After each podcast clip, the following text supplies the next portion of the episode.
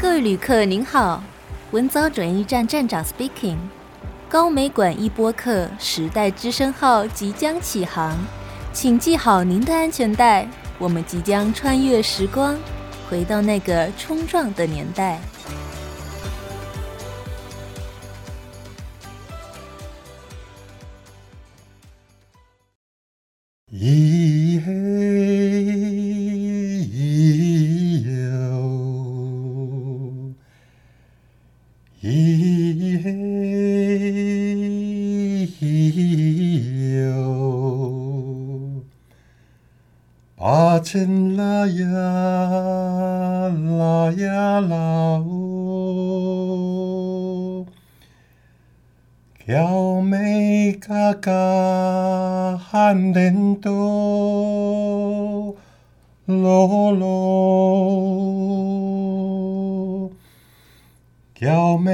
千口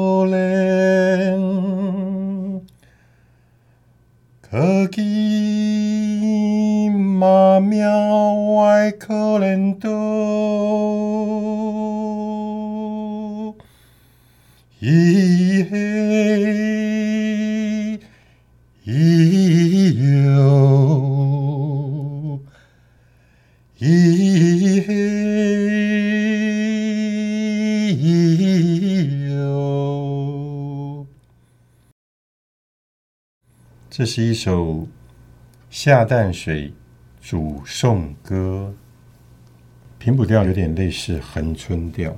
我母亲。很喜欢唱歌，所以她有一次唱了一首歌，我拿去给平谱人听。哦，他们说这个就是平谱调，有点像那个台东调，就是沈文成唱的。你若来台东，请你真少看。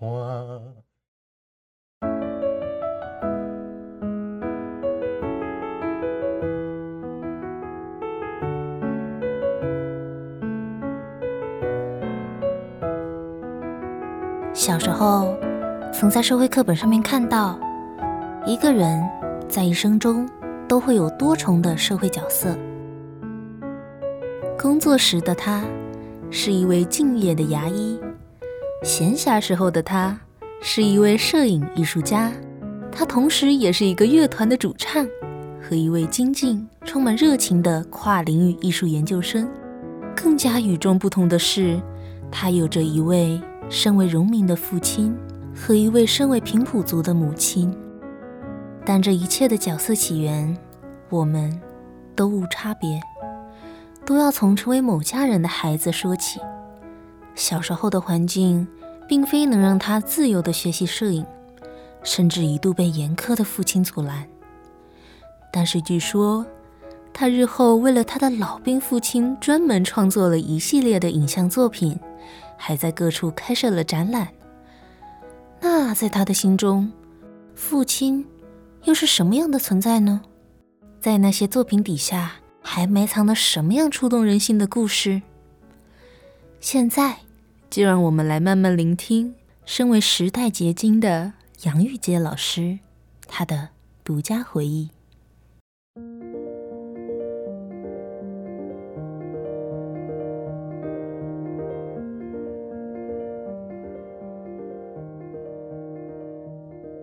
其实我十年前就是二零一二年开始重新学习摄影。那年轻时候在学校有参加社团、摄影社，嗯哼，也有洗底片啊那种我们传统底片的那个年代。那后来因为课业压力很重，啊，尤其我们医学院，我就被当了啊，哦，所以爸爸就哎严格指责我不可以再。呃，玩其他东西了。当然，军人出身的也比较，呃，不希望小孩子有太多的兴趣了，就专心念书就好。哦、会比较严格一点。所以我就玩了两三年，但是那个时候也已经很投入了。我们以前有个大专杯的摄影比赛，大专杯。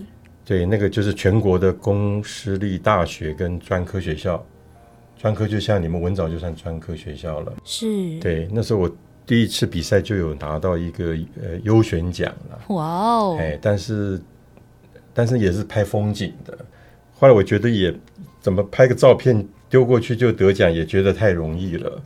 哎，我也就没有再去深入。那其实摄影的范围很大，嗯，好，也可以做一些你对一些不同领域的一些那个关怀，好，或议题的发展。所以我刚开始十年前重新学摄影之后。哎，我还我就还是从基本功哈开始学，尤其现在数位啊，我又不了解，啊，所以那时候连那个输 USB 的卡哈，那个电脑的还有修图的都要重新来。现在的科技都花样很多啊。那整整花了五年的时间就去打这个基本功。那学会以后，有常跟一些同好出去拍照，啊，但是他们都跑一些那种。日出啊，或黄昏的美景，我觉得就就有点麻木了，好像觉得这个美感就看起来是一个美感，但它背后的意义好像比较浅薄一点。嗯，啊，所以我就想到，哎，怎么去拍比较能够呃有更深入一点的，不管是土地的深入啊，还是一些故事的啊背后的，让人家可以触发呃不同。感觉的，然后一些照片，嗯哼，去拍一些比较有真实意义，而不是只有空壳美这样子的照片。对。那老师，您刚才说您曾经被父亲阻拦，就是诶禁止你去学摄影，怎么还会想要去拍一系列跟父亲有关的作品呢？还特地开设了展览。哦，因为我那个时候。已经进入跨领域艺术研究所，是哎，但是之前的作品啊、呃，有参加过比赛，但是没有做一个完整脉络的呈现，哦，所以很多人呃，可能看到后来的作品，他没有办法连接之前的。原来是为了去完整作品的脉络。那老师在这一系列的作品里面做的第一件作品是什么呢？第一件作品就是一九四九，哎，重返一九四九。就是那个有一个航海图，这个地图哈、哦，嗯，完成的时候是在一九五零年，在这个的前两年的秋天啊，那个时候我父亲还在青岛，国民政府还没有撤守啊大陆，那他接到一次任务啊，就是要去赴美接见，是。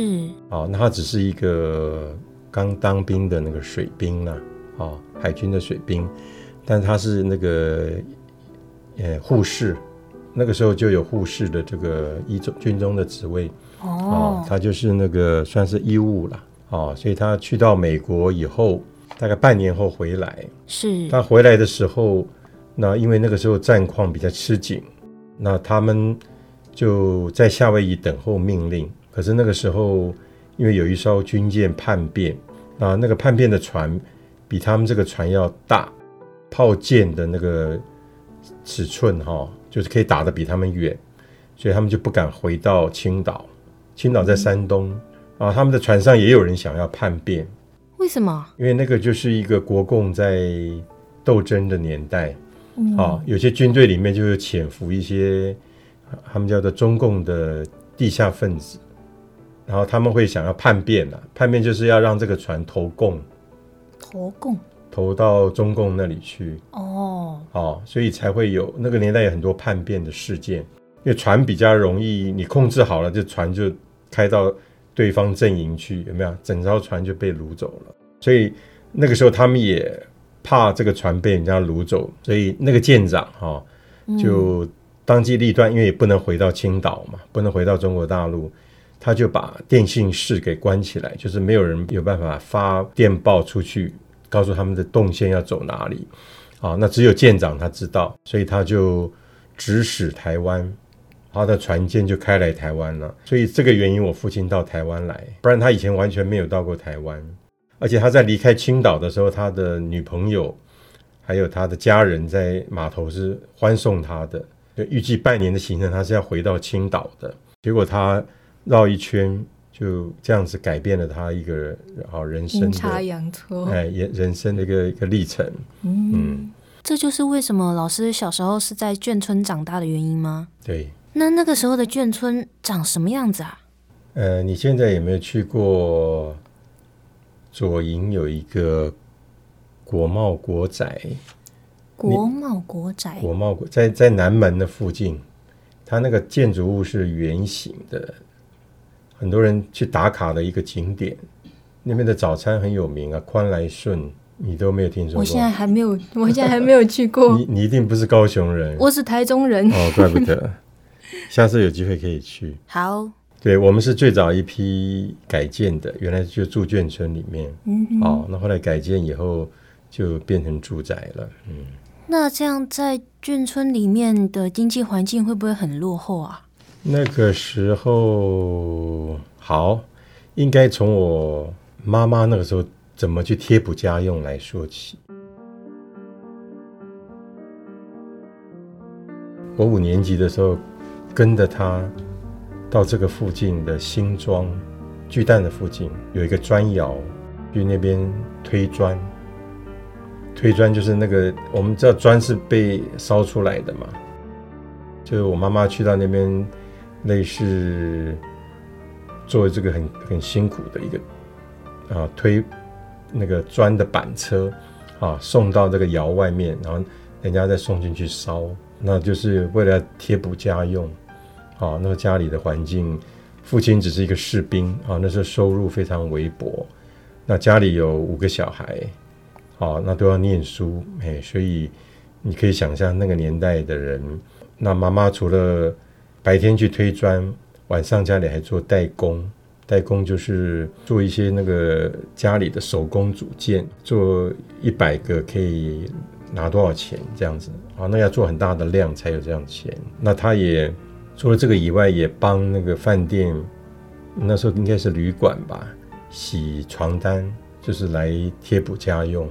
身兼多职，对。那后来有一阵子就是没有洗床单呢，他就去到那个呃剥虾的工厂，冷冻工厂，就帮人家剥剥虾壳。那后来也因为这个原因，他做了蛮久了。后来因为这个原因，后来他的膝盖就不好。好，那个也是贴补家用的方式。哎，因为实在是家里的小孩子太多。是。所以我自己讲一个我的故事，好，也其实蛮特别，很少人有这个经历。因为我爸爸在船上嘛，那那个时候的书包只有就小学的书包哦，嗯，只有两种颜色，你可不可以想象？红色，女生红色，男生蓝色，男生男生草绿色，草绿色，哎的书包。哦，就是布的，或者是那种塑胶皮的。哦，好，那那我大概念到三年级左右吧，小学三年级，我从来用的书包都是旧的，没有买过新书包。后来旧的书包也坏掉了，那就就吵着跟爸爸说要要买书包。好，哎，就没想到他隔天就弄了一个书包来。他去那时候的乐社都是可以落地的。就是集中在一个地方，然后乐社他们再来把它清走，不像现在那不落地的。嗯，哎，所以我爸就在那个垃圾堆里面捡了一个书包回来，就是人家破掉的，他把人家丢了，那他捡回来以后，他就把它缝好。我记得是个塑胶皮的，他就把它把这个书包给缝好，撕裂开的地方把它缝起来。啊，缝完以后就叫我背去学校了。第二天，啊。就就但是是红色的，啊，我我是千百个不愿意。那那时候就是有上学都有一个小，比如说我们眷村就会先一个小一个集合点嘛，嗯，哎，男生女生排一排，然后有个队长吧，就出发，啊我们就就开始一起就走到学校去。结果集合点的时候，人家就把我就笑翻了，就看到我背了一个 啊红红色书包，哎。哇，那我就那那一整天好难过，哎，就到了学校就赶快就藏起来，怕人家看到。可是要放学的时候，又全部人要到操场集合，嗯，有没有？哇，那一下子，哇，那个连嗯低年级的哈，高年级的都看到一个男生背个红书包，就回去我赶快到家以后就赶快丢给爸爸，我明天不要了，不要背这个。哎，我爸爸很厉害。他就因为家里有油漆，那个船舰的油漆哈，有一些废料在家里，哎，他就晚上的话就把它整个涂涂成那种船舰的颜色，就是那种铁灰色。你有看过军舰吗？有。铁灰色，哎，那就可能一个晚上就干了。那是夏天，那我爸爸就说：“好，那明天就是这个了。”哎，我帮你换一个颜色。我一看，哇，它至少不是红色了，至少不是红色了，就就悲去了。就还好，大家就，哎，就那个眼光就不会去注视它了。哎，就这样子又蒙过去，可以用个呃半年一年。但是后来也都一直到小学毕业到国中，通通用的都是旧书包。哦，哎，你看我们那时候环境就是捡到一些旧书包可以用。所以我自己到高中的时候，我念凤中。嗯，第一次买了新书包，好，到一直到高中，那时候已经明呃一九七九年了，好，就是可能父亲的薪水他们也慢慢提高了。你看我用的书包就可以看出台湾的经济的改变，因为你经济好，军人才会加薪，可以切入台湾的一个经济的发展。嗯，好好特殊的经历。嗯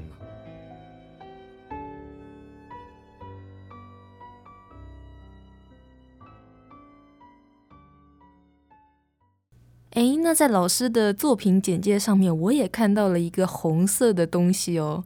这是一个红色的指纹，然后印在两张大头照的正上方，满满的都是一个指纹。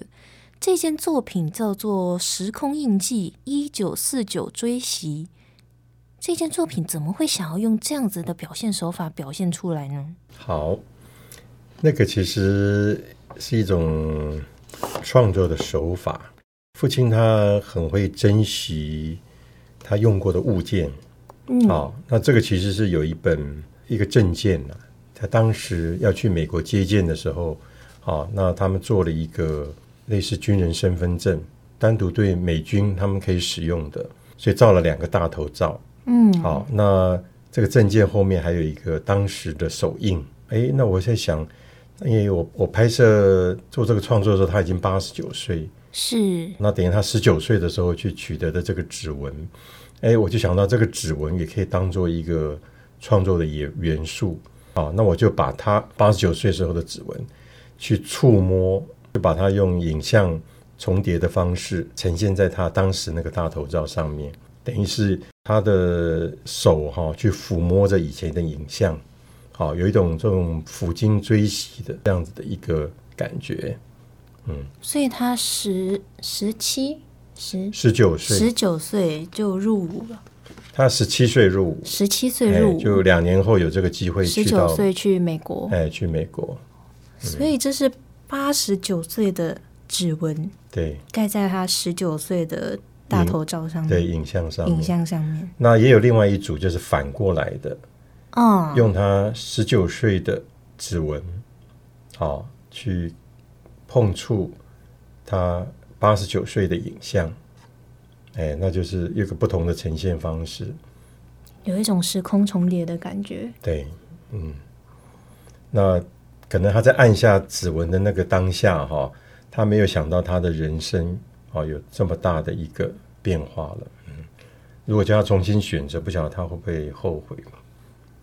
因为他那时候很不容易争取到这个。这个资格去美国借鉴，嗯、哎，啊，因为那个薪水是在一平地上的两倍了，两倍，对，两倍的薪水，然后又可以到国外去，哦、有没有？对不对？那个年代要出国是非常不简单的，嗯，对，所以他好不容易争取到的，是是很不容易的。不过，想必老师刚才问的那个问题，只有老师父亲本人才会知道问题的答案了。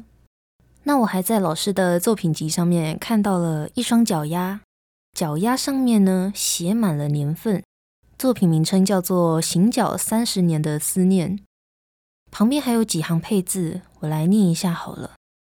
父亲的探亲之路选在每年的中秋节，一年、两年、三年，一走，竟走了近三十年。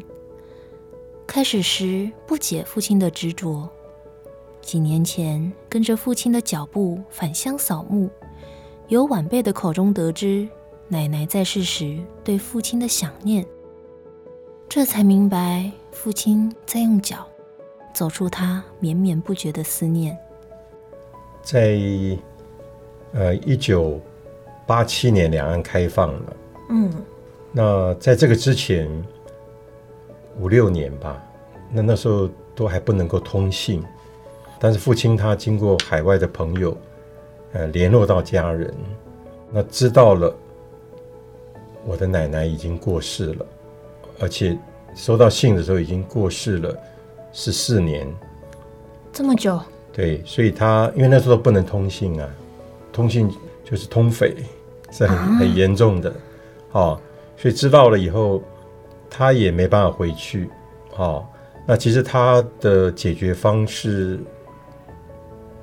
就是请了一位在海军训练中心一个美术学校毕业的新兵，画了一张他青岛老家的啊这张油画。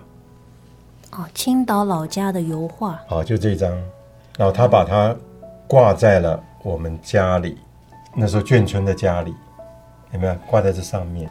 所以这是请。请人去画的青岛的油画，对他，因为他离家的时候有带一张照片哦，请一个台湾的美术学校毕业的大专兵帮他画了，好，所以画的那个时候就是一九，我刚刚讲的八零年左右，嗯哼，好，就挂在家里的那个眷村的客厅里面，所以父亲可以每天看得到这个油画，啊，连接到家乡，想到我奶奶。那后来一直到六年后，两岸开放了，嗯，啊，他就马上退伍，啊，就为了要赶快回去。那回去当然就是帮奶奶又筑了新坟，而且他每年都回去。每年呐、啊？每年的中秋节，连续将近三十年。那刚开始我们也不太了解，为什么奶奶都不在了，你还这么执着，每年一定要回去。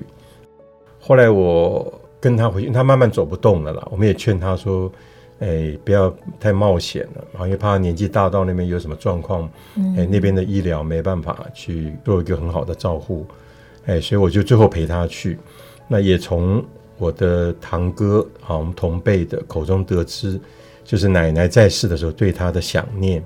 比如说，就是我奶奶他们在除夕夜的时候就会多放一副碗筷，那小孩子会问。”我堂哥就是他们就问这个是干嘛的，啊，那我奶奶就说，你们小孩子不要乱讲，因为对他们来讲就是小孩子会讲出去，讲出去就是说他们家有一个国民党的老兵在台湾，有没有？对他们那边的处境会不好，所以他们小朋友是到大了之后才知道，哎，但是奶奶就会每年过年的时候就会多摆一副碗筷。那还有一个就是我奶奶过世的那个当下，她还在。呼唤我父亲的名字，哎，我父亲叫做杨茂庆，他就会叫我的大伯说：“哎，茂庆，茂庆去哪里了？赶快把他找来。”其实他那时候离家已经将近二快二十年了，正常人不会用这样子的口吻。是，其实他那个时候已经就是在弥留状态，已经有一点用下意识的哈去思考事情了。他就还在问说：“我父亲去哪里了？”叫我大伯把他找来。哎，所以我父亲应该是了解了这些故事以后，哈，他自己用他的脚在走出对我奶奶的思念，所以他每年要回去扫墓这样子。是，或许他在用脚走出的不仅仅是对母亲的思念，也是在回应自己的乡愁吧。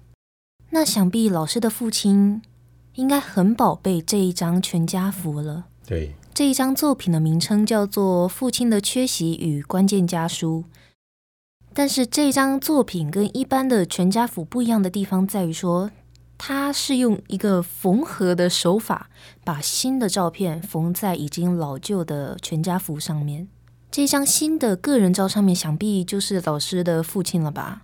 他身穿海军装，然后呈扫膝的姿势。但他怎么这么特别，会想要用缝的手法缝上去呢？你看到那个全家福，他们非常珍藏的留下的那个照片。那我父亲离家的时候没有带着奶奶的照片，所以两岸开放的时候，他看到这个照片，他才又重新在他的影像中出现了奶奶的照片。啊，因为离家四十年就没有再看过了。嗯，离家的时候奶奶还还年轻，所以这张照片对父亲来讲是非常弥足珍贵。嗯，所以他们当时如果没有保留，父亲就可能还留在他奶奶年轻时候的那个影像了。所以我就把这个照片，呃，原来是一小张，我用后置的方式把这个场域扩大。哦，然后把父亲离家时候的军装照把它拼贴上去。那我本身是个牙医的身份，所以我用外科的手术缝线，等于我日常在使用的这个眉材，哎，一针一针的把它缝上去，等于有一个手的温度，就是他的儿子弥补了他在这个场域缺席的一个遗憾。哇，好温馨又好特别的制作手法。好，我再讲一段，OK，其实也是跟乡愁有关的啦。嗯，你可以看到一个作品，有个旧照片。啊，上面有一个铁丝盼网，铁丝盼网，盼网就是可能在一个墙壁上拉的一些铁丝，避免人家可以爬上去的。哦，这个叫做盼网，对把人家给盼住、绊住的。那有一个小的笔记，嗯，那这个是我也是我一个构思啦，就是父亲他交给我一个小笔记本，那上面是父亲写了十几页的一些短文。好，那我看了吓一跳，因为父亲他，呃，就是因为小学毕业的程度，他的文笔没有很好，所以我从来没有看过他写写字，啊，顶多写名字什么的。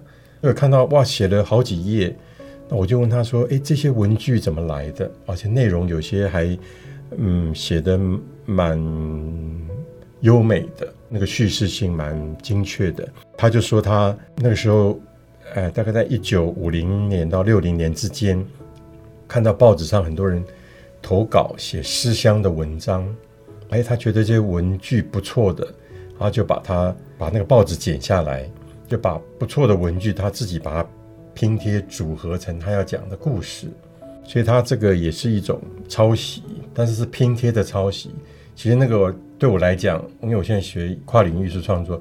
这个就是一个当代的艺术创作方式。是。那父亲用了他可以取得的美彩，有没有把它转化成自己的故事？哎，我觉得非常有意义，所以我就把这个照片，他当时离家的时候的啊一张那个相簿里面的照片，把他这张的一页的短文啊写上去。那短文的内容是什么啊？也短文的内容就是我为把母亲接出来。就这样，我离开他老人家，不知何年何月何日才能见到母亲。就这样把母亲弃了铁木，他老人家晚年享受的福，都被我这不孝的儿子给抛弃了。铁木这两个字，你们年轻人很多不懂，嗯，没听过。我展览的时候，我就问了十个年轻人，只有一个人知道。铁幕两个字是二战以后丘吉尔，英国首相啊，他在英国国会发表演说的时候讲到，就说苏联那时候就是苏俄了，以前是算叫苏联，他们筑了柏林围墙这样子的啊，一定要那种冷战时候的啊，一个一个叫做铁幕，好，Iron Curtain，好，他们认为是铁幕，就隔离了自由社会跟共产世界。好、哦，他认为这是铁幕，后来也引用到了，呃，我们亚洲这边来，对吗？中国大陆跟自由台湾，他们也是组了个铁幕，所以那时候文章上面他们就会写，我们那个年纪常书本上、报纸上就会看到，哎，但现在比较少出现，哎，所以我就是用那个盼望哈，就做了一个铁幕，就是有一有一个这样的意涵，原来、哦、就叙述他，呃，那个年代的，呃，没有办法回去的，啊、哦，他用他自己的方式，有没有？在写他的短文，哎，其实那个我后来查一查，就是他思乡的起点呐。那时候离家大概有呃五六年左右，哦，已经开始有想想家乡了。哎，那那个年代很多，哦，就是会投稿，所以我去找到以前的报纸，因为网络上可以找到，有没有？哎，那个年代的，哦，真的一堆思念家乡的报纸，上面哈就会写这些文章。所以我自己做了一个艺术装置，好，哎，就是把一个铁箱里面啊放了好多我的简报下面的那个文章，思乡的报纸，哎，思乡的那部分，然后把哎父亲的那个照片啊也放在里面，然后还放的是那海军的军歌。好，其实那个那个铁箱就是我把它呃用装置的方式把它做成一艘军舰，啊，上面还挂了一个万国旗。你如果仔细看的话，其实那个万国旗也有一些密码在里面。万国旗就是船跟船呃接近的时候，他们会用旗来做暗号。好，比如说我要船要要从你左边经过，有没有？我就打这个暗号。好，那对方会看出来，就会解解码。嗯，好，所以它有 A B C D 啊，一直到 Z 的那个对应的数字码。好，所以我就把那个 homesick 这八个字，把它组成了一个那个万国旗。啊，所以你仔细看那个我的装置艺术上面那八个旗子哈。就是拼出来的英文字母，就是 homesick。哦，哦，这个这个我真的没有看出来，居然还有这样子一层含义耶。对，但是那个真的要懂的人才知道了。所以我会，我做了一个类似工作笔记的啊一个折页，放在那个军毯，就是那个呃铁箱的军毯上面。嗯，好，如果在现场展览的人，哎，我就是我没有明说这是 homesick。但是你如果心细，呃，比较心细的人，好，哎，你去看，哎，你就会发现这里面隐藏的这个密码，哎，这个我想要创作者啊、呃、加在里面的一些隐含的啊背后的一些事情，嗯，所以有时候看展览要仔细。嗯，我今天狠狠的学到了。其实听到这里，我真的不禁很想问老师说，请问老师。父亲这个词，或者是您父亲在您心中是什么样子的存在呢？能让您有这么这么多的感触，去做了这么多触动人心的作品？父亲的词的定义啊，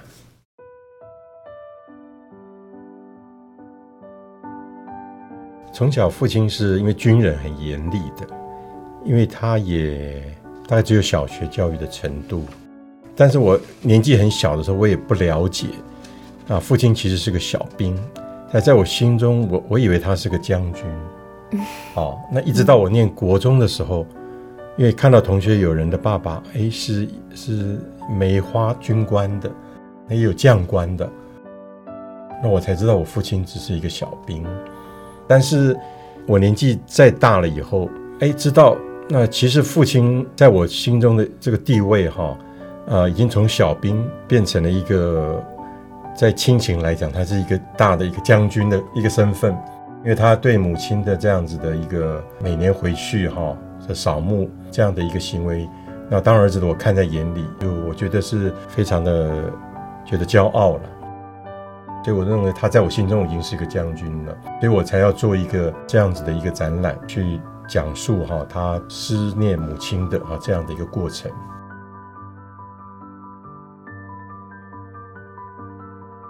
父亲思乡系列作品，杨老师借由老照片所透露的叙事讯息及走过动荡年代父亲的口述，将部分的作品经手术般影像解构重组，进而再现新的图像。这经由个人视听的感知系统转化而来，所呈现的旧时空里的家园情怀，反映的是父亲珍贵老照片当下时刻的意义。作品内容虽是充满乡愁，但他说他更希望这是用来颠覆乡愁、反思历史的。然而，杨老师父亲的乡愁行动与心境是大时代老兵们的缩影。德国哲学家赫德说：“乡愁是最高贵的痛苦，只有经历过的人才能体会。”如今老兵们渐渐凋零，退出在历史的舞台，期盼着能借由杨老师所设立的展览，作为一个重要的时代见证。至今未能返乡的父亲，自二零一六年后，每日陪伴他的，仍是客厅里那幅四十多年前故乡的油画。但在杨玉杰老师的心中，父亲的乡愁之境，成为他的敬佩与荣耀。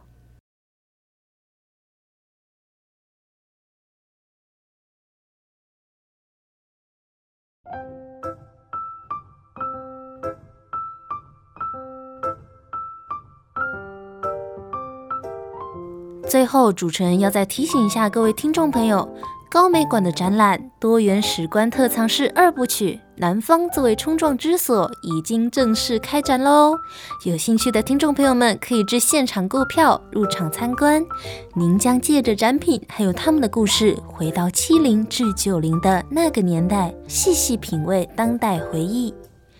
这个展览将持续到二零二四年的九月八号，还没有去现场亲眼看过的听众朋友们要加紧脚步啦！我们的节目也将在 Apple Podcast、Spotify 等各大平台于每周六晚上九点更新播出，请持续锁定高美馆一播客时代之声，我们将给您带来不一样的时代惊喜。我是主持人仲一，时代之声，我们下次再见，拜拜！哎。节目栏下方还有为你们专属定制的回馈问卷，请帮我填写一下哦。您的建议就是给我们最大的动力。求填写，求分享，拜拜。